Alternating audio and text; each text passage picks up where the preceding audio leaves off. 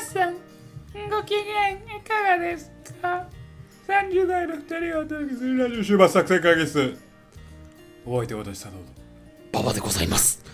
よろしくお願いしよまろしす。くお願いします。えーこの番組ですね、映画や漫画などの娯楽からスポーツや様々なイベントまで、こんなんやってみたけどどうですかというのを提案する番組でございます。はい、お願いしまあのー僕最近すごい思ってることがありましすて、すごい思ってんの。そう。ちょっとじゃなくて。ちょっとじゃなくすごいて、ねめっちゃ気になってることがあるあね。はいはいはいあのー日本人ってさ、うん。 X 好きじゃないいや、もういきなり下ネタやめ違う違う違う、X でいや X。もうほんと罰の X よ。ノンノンノン。違う違う。下ネタノンノン。違うって中学生かお前は X やって、 X? うん、X 好きやなと思っえ、てそう、どういう意味えなんかさ俺あの業界があの UX 要はユーザーエクスペリエンスとかユ CX、はいはいはいカスタマーエクスペリエンスみたいなエクス業ペリエンス界やってるんやけど、はいはいはいあれエクスペリエンスって頭文字 E やんうん。だから本当は CE とあ、うん U、CX は CE やし、うんうん UX は UE やん本当は、うんうんうんでもなんでその E エクスペリエンスのさ X を取るのとうん。それがもうめちゃくちゃ気になってて、うんなみんな X っていうのよ。うんで最近さらに言うと,、うんえっとデジタルトランスフォーメーションっていうのが出てきたのよ、うんうんなんかそのデジタルを使って企業はどう変身するんだみたいな話、うんはいわかりますはいあれみんなな DX っていうね、嘘うん、であれなトランスフォーメーションやと TRA やからもう全然 X うん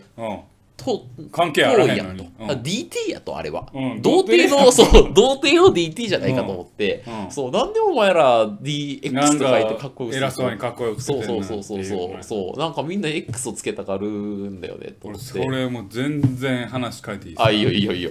日本人力って言葉めっちゃ好きじゃなえいどういうことどういうことどういうこと力鈍感力あーはいはいはいはい直感あー力そうあほん女子力いやもう力いらん確かに確かに力いらぬ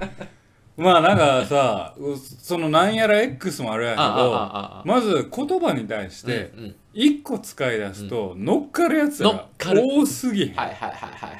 確かになんか多すぎるでしょ一個なんちゃら力でベストセラーが出たらそうなんかやるしそうなんか20代にやっておくべきことみたいなのが流行ったらそう30代のやつもできたりするもんなだからそれ X も一緒で、うんなんやら X が分かりやすいんや。はいはいはい X、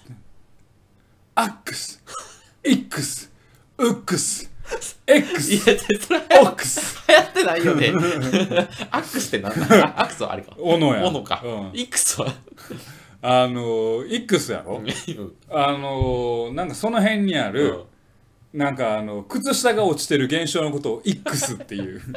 なんかあれ、靴下なんかどっかに落としたな。ああー、ここ落ちてた。ああ、これ X や。そんなことないよね靴下落ちてないからね基本的にうん。まあまあ、なんかそういうんうんうんう、そういうのあるじあゃあないですか。ああるね、うん、まあ、ちこと力という言葉に関してうんうんうんは日本人はどこかでなんか力を求めてるひ弱な自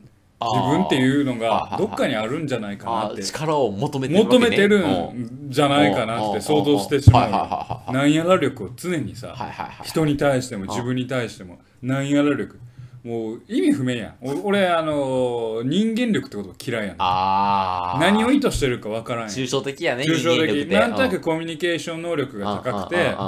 要は人にメッセージがちゃんと伝えられてああああああ人のことをおもんばかってるああ人ああみたいな、ね、能力もありながああらなんか前向きに駆動できる人みたいなああなんかようわからん能力俺ああいうああああいうなんか分かりそうなことはなんか概念で説明されるのめっちゃ嫌いはないんはだいはいはいはいけど、まはあなん人間力い。みたいな。人間力高いねみたいな。そうそうだはかいはいはらいなんかに日本人はなんか自分がどっかで弱いと思っていることに対してあーはいはいっていうその深層心理があってはいどこかでその力を求めてるんじゃうないん。なるほど。えつまり、うん日本人はうんトグロと一緒なんじゃないかという大胆な仮説 を力こそパパワーワー 違う違うパワーこそ力 力やったっけトグロも脳筋やからな。技を圧倒する あ違う技をす圧倒する圧倒的な力それがパパワーだ ワー言ってたな。うんトグロやばいよな。だから日本人はトグロだ 説日本人トグロ説。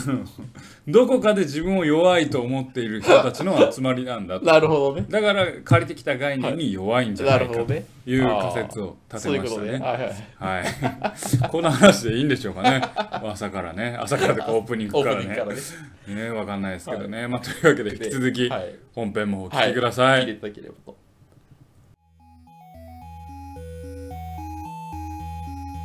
というわけで今日もはい会議を始めたいと思います、はい。今日のテーマは何でしょうか今日のテーマは、はい。遅れてすいませんはい。というわけでですはね、えー前に、え2人に読んでほしい漫画というものを応はいはいはいはい募していましたそうでしたねが募集していましたが、はい。その中で、はいえーファイアパンチを読んでくださいという、お便りをいただきましたお便りね。がはい。えーちょっと1ヶ月くらい寝かしてしまっすいませんね。たんですけども本当にはい。た読みましたの読で、みましたので二人ともね。はい。満を持して、はいファイアパンチの話をさせていただきたいなとやり思まっしてょう。おります。はい。ひとまずじゃあどういうストーリーだったのかとか言いますか。はい、お願紹いし介からいきまますしょうか。えー、藤本つ樹さんといそううですね作者さんが書いてる。今、ジャンプでチェーンソーマンをやられているね、藤本さん、俺チェーンソーーマン読んでるわ。あれ面白い。うん。で、まあ漫画でございます。世界観としては、まあ、あの、祝福という概念がありまして、はいはいまあなんかあの、再生能力があるとか、なんか体から鉄を出せるとか、雷出せるとか、まあなんか、要はハンターハンターでいう念能力、マン。はい、えー、ナルトでいうチャクラみたいなやつはいはいの祝福という、まあ、能力がある世界でございます。はい、で主人公は、まあ、作中でも再生最高レベルの再生能力があると。ね。だからもうピッコロみたいなもんですね。この ピッコロはい、ですあの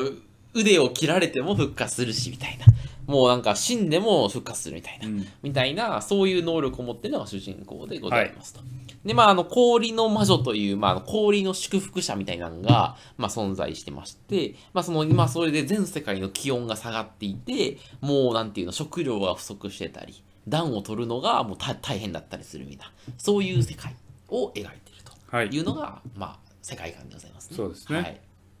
で、まあ、主人公が割とその貧しい村で過ごして、まあ、あの妹の、まあ、主人公の名前がアグニ。で、妹の名前がルナなんですけど、まあ、アグアグニとルナが、まあ、まあ、質素ながらも、あの、暮らしてるみたいな。ですけど、まあ、そこにちょっとまあ、あの、ドマっていうやつが来て、まあ、あの、そいつが炎の祝福者なんですけど、まあ、村を燃やすというところで、で、ただその、えっ、と、その、ドマの祝福が、なんかもう、なんていうのえー燃やし続ける炎っていうのははい一生消消ええなないい炎,、炎ですねそうなので再もう再生能力を持つ祝福祝福祝福者が消えない炎を浴びた結果炎人間ができるわけですね、はい、常にその燃え続ける人間ができてそれが、えーその炎に焼かれ続ける再生者がどうあの、すすえーす世界を渡っていくかみたいなそんな話の世界観そういうことですございねま。すまねあ、はい大きい概要はそうですね。はいそんな感じまあ、直球勝負いきましょうかはい、。えー、ちょっと行きましょうかはいなんすかどうでした佐藤さんまあ感想ですはい感想ですよはい、うん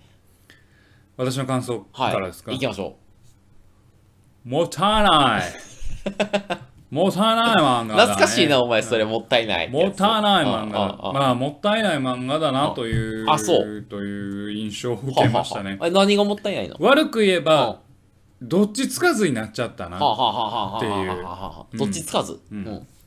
あのー第一話うんすごくいい入りだと思うんですはよあはいはいよかったね一はもうめっちゃテンション上復がったもん俺讐の物語んうんまあそのドマがやってきてうん村を焼かれうんうん妹を殺されあ自分もその消えない炎をつけられたけせやせやどせやせや再生能力がはい勝ってしまっあてあ炎ついたまま生き続けないといけないあ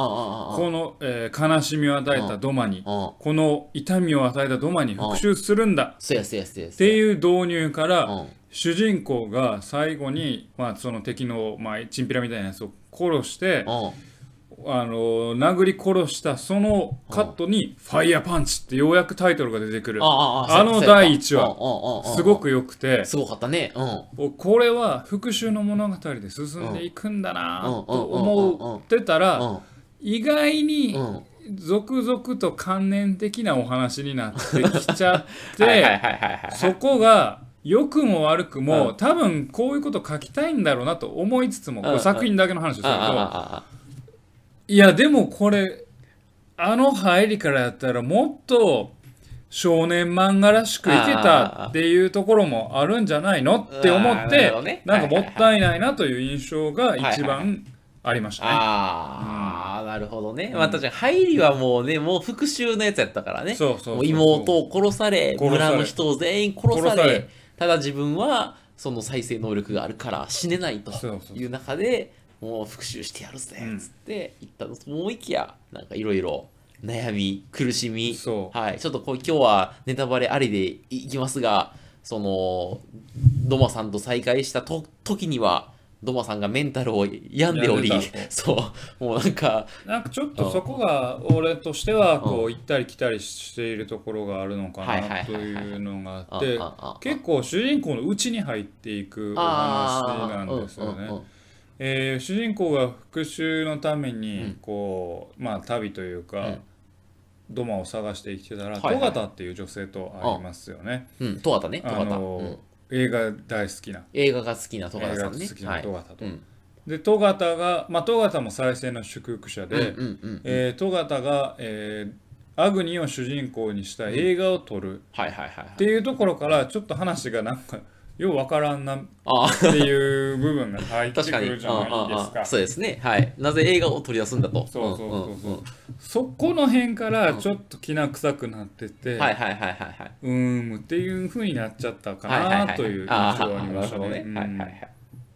うんどうですかあのね、僕好きなんですよ、割と。あの、なんか、あの作者さんさ、あれ、27歳ぐらいらしいで。あそうなんあ藤田敦樹さんあの時そう、あの時というか、今、今かな今ぐらい、何人だから割とへー若い人で、えーでもなんか、なんていうのいや、この人すごい頭いいんだろうなって思って、なんか、なんていうの歴史とか人間界についてなんかすげえ深い考察を持ってるのね、この人。で、なんかあの作中にも出てくんねんけど、なんか宗教の役割みたいなははあの話をするんだけど、なんかもう教養があれば宗教は必要ないんだと。うんで教養がない人たちでも、まあ、うまく共同生活を送れるようにするために宗教があるんだみたいな、なんかその例えば、えー、と豚を食べてはいけないみたいなのはその時代にあの豚はすごい、えー、と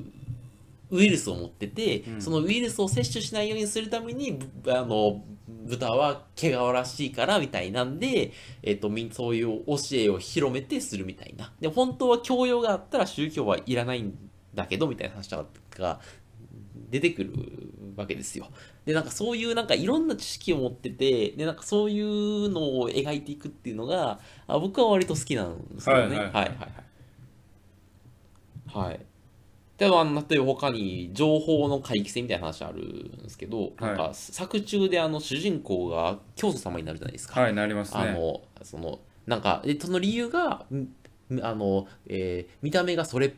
それっぽいぽいかからなんか炎をまとってまとてってるからうんなんか神様っぽい見た目をしてるんですよ。でなんか周りの人もなんかこいつ炎をまとっただけの再生能力者なん再生能力者なんじゃないかって薄々気づきながらもいやこの人は神様でそのこの人についていけば幸せになれるんだってもうみんなが思い込むことで、うんなんかその希望が溢れてなんかちょっと頑張ろうみたいになっていくみたいな。ただまあ世界はすごい寒くてしんどいんだけどでもこの人についていけばいいんじゃないかみたいなんでみんな盲信的に信じるみたいなのがあってなんかなんていうのそのいやなんていうのなんだろうな人間を描いてるよねあの人は。そうやねうんいやそうそこは俺もすごい好きな部分であもあああるねうんうんうん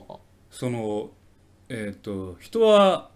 誰しもがうん演じてるんだあ言ってたね。うんうん。いうセリフがあるじゃないですはいはいはかいで多分その映画っていうのをオーバーラップさせて、はいはいはいはそのアグニを象徴化させるっていうことも、うんもうすもう重ねて、いはいはいはい。演じさせてるわけよ。確かにと途中からアグニは復讐者なんだけどあの主人公を演じ演じることをねなんかあの強制されるよねそうだからすごいメタ的なお話うんはいはいはいはいなんだけあどああそこが俺がもったいないところおうおうおうおでうそれやらんでよくねああ復讐の話にすればいいそうそうそうそうはいはいはいだからそこがああんなもう炎の炎をまとう人間あがああ敵を倒すところから始まるお話あああすっげえぞ これどんな話がワクワクするぞおああああらああ殺強しいてやつと戦いてーってなったところからすごくこう ね関連的な話ああはいでも演じるっていうことは途中からのテーマである演じるであああ自分を演じて結局んアグニーは自分がなんかよくわからんくあなあるそうそうそうちそょうっとメンタルのバランススを崩すじそうゃやないったでなすかうんで結局すごく人を描いてるんだねそそうこそかうらそうそうそうなのそよこはすごくうんあの確かにええや人ろを描くっていうことはすごい大事にしてるんだなとうんうんうん思うそうやなううんんうんで主人公がうちうちの世界に入っていきながら、うんうんその妹の影を追って、まあ、うん影というか姿を、まあ妹の姿をしている誰かをはいは追いはいいはいかけあてあああああそいつと共同生活を含めてなんか小さな幸せみたいなのを手に入れて、うんまたそれが奪われるうんうんうんってうんいう世界流れがあったなそういうなでうんこうなんかこういろんな軸があるあねり確すかにぎはているはいのかなっていうああ復印象讐の話からそうですねねはいはいはいはいなんってかいう映印画の象話がなんかちょっと強いのかなるとほ思どってね。はいはいはい。あますあー、まあ確かにね。で、俺、あの、なんていうの、ああいうちょっとその、週末世界っていうの、ちょっとまあ、ネタバレをしてしまうディストピアみとたいなね、ああ、そうそう、なんか氷の魔女っていうのはもう、実は、あの、偽物の話で、地球が氷河期になってると。うんだからもうそれはもう止められない話で毎年のようにどんどん地球がす寒くなってて、毎年ちょっともうなんか人類にとってその生活できない環境になってるんだみたいな世界観なんだけどなんかそういう中でなんか一生懸命生きるとかなんかそういうの割と俺好きよなんていうのなるほどね設定もいいし、主人公のキャラも面白いんだけどね、うんうんうんうんあと俺がちょっとすまあ、物語としてちょっと好きじゃないなと思ったのうんは、うんうんうんああいう突飛な世界なのに、なんかトム・クルーズの話とか出てくるじゃないですか お前それ言う、うんうんうんうん、トム・クルーズ絶対出てくるなトムクルーズ出てくるなトム・クルーズが宗教入ってるみたいな話やろ入ったみたいな話とかうんうんうんうんいるいやいやいやいいや。るかなお前、それはあれやんか、そのトム・クルーズと言われている英雄でも、あの裏を返せば、そういう実は宗教入ってみたいな、実は、あの、多面的な見方があるんやで、みたいなあ話を、その。これはトム・クルーズの宗教の話というようん、りうんうんうんは、えーっと俺のもこれ好みやけうんうんうんど SF の世界ですうよんうんうんうんすごい突飛な突飛なというか、自分すごい世界観を作り上げて、せはいはいはいお話を進めてるのにああそこで現代の世界とここは地続きなんだよって見せるのが俺があんまり好きじゃないのかもしれない。ああ、ああ、SF で確かにそういうね、リアルの作品出てくるの少ないか。そこでり現実のトムに頼んなよっ ていうトムに何かを頼るなよって思うなんかメッセージがあるとしてねはいはいはいそはこいにはいはいはいはい。ああ、まあ、トム・クルーズ出すみたいなね。はいはいはいはいはい。でまあお話の全体の話すると、ん結局アグニは狂っちゃってんのかな痛みのせいでいや復ー、讐と痛みのせいで彼は狂ってんのかないやー、どうやろうな。いや、でも、大事にしてた人は、まあ、妹しかりとうんえー戸方しかりうん失いうん、演じるということにも疲れうん、痛み消えない痛みにうん。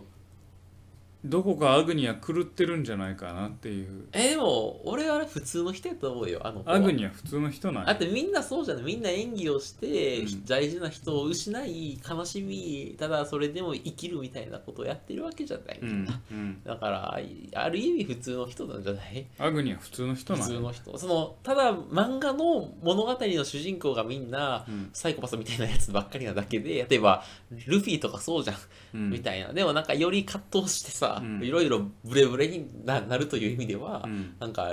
リアリティがある気がするけどね俺はねなるほどうんねどうなんでしょう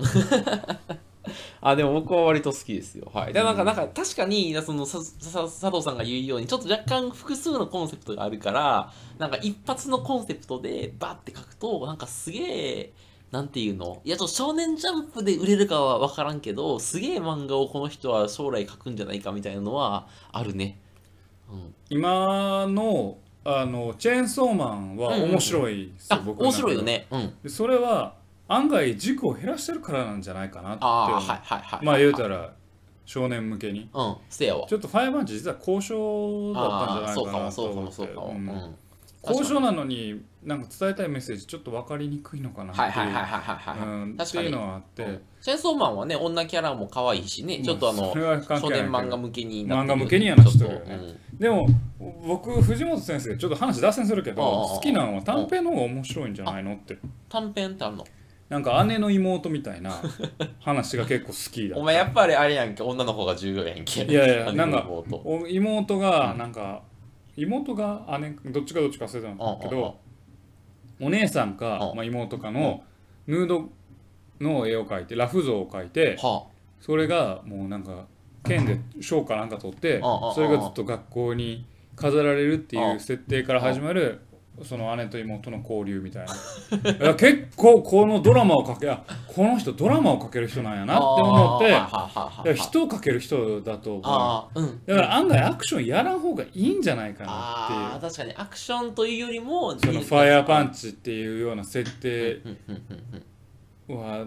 うんちょっと盛り込みすぎたんじゃないかああなってちょっと思っちゃはういはいね、はいはいよりね、より人間の話を現代で書でけばいいんじゃないかやればいいんじゃないかなってはいはいはいはい思いましたね、なんか個人的にはね、そっか、短編集面白いんだ。短編集面白いんじゃないかなと思います。いやまあ短編で面白いの書ける人はいいよね。短編で面白いの書ける人っていうのは、つまり自分の中でこうお話があって、うんうんうんドラマをコンパクトにまとめられるそうそうそう。力がある。うんうん。でその短編が面白いってことはその中にちゃんとドラマがあっうんて、うんうんまあ、あの起伏があって、うんうん物語があるうっんていうのを書ける人やからそういう才能がうんね。やっぱ篠野さんあるんじゃないかなただファイアパンチはちょっと盛り込みすぎたんじゃないあかあっー、ていう長編になったがゆえにね、いゆえにろいろ、いろいろ盛り込める。なんかたそう短編が確かに3つぐらい入ってる気がするな。そうそうそうシャイアマンチの中にな。そうそうはいまはあい短編がまあそうねうんそうという印象を受けたファイアパンチでございますねなるほどはいうんただ僕はでもチェーンソーマンに期待してるんで。はいチェーンソーマンに今俺ジャンプで読んでるのワンピースとチェーンソーマン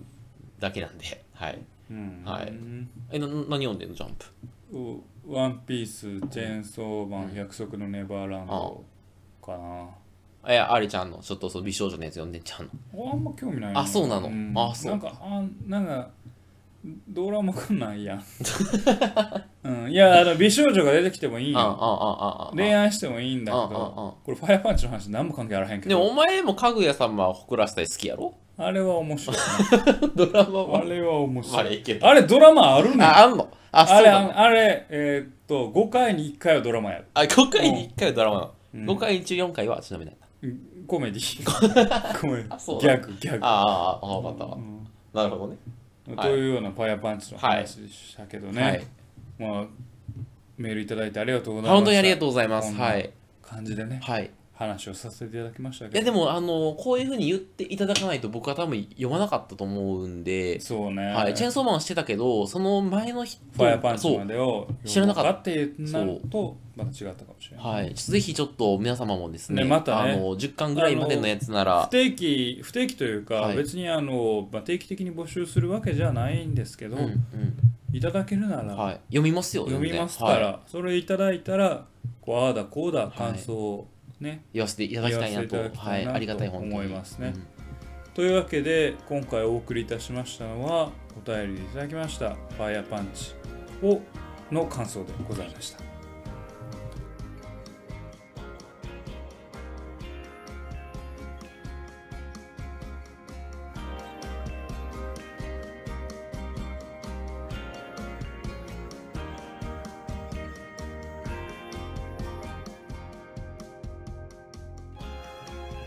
週末作戦会議室ではお便りをお待ちしております。お便りやポッドキャストのメモ欄に記載されたリンクよりアクセスいただき終幕作戦会議室ホームページメールフォームよりお願いします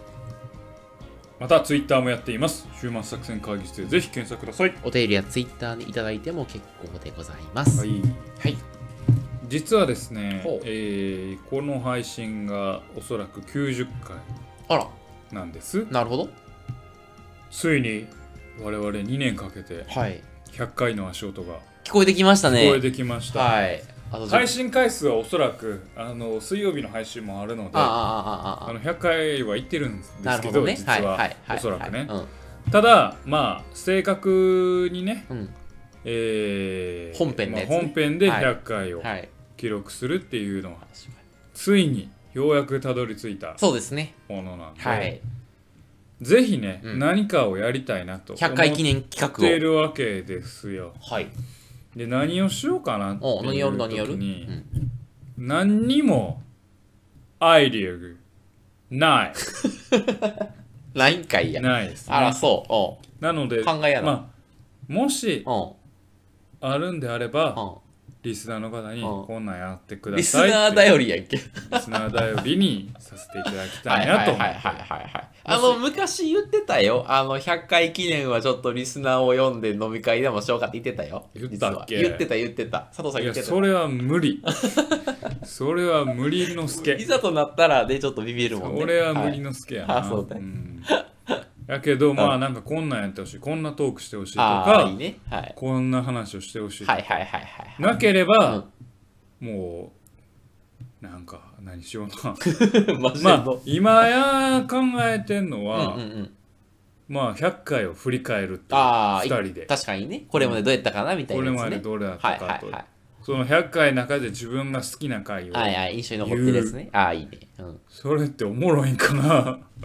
まああの俗に言う100回っぽいよねちょっとね俗に言う100回っぽいうんうんなそれかまあ普通にゲストの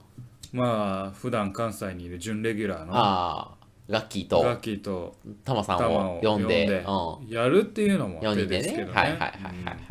なかなかこうね他のポッドキャスターさんは100回記念とかてか100回ごときで喜んでるのがもうクソなんかないやでもさすがにさみんな100回は踏むじゃん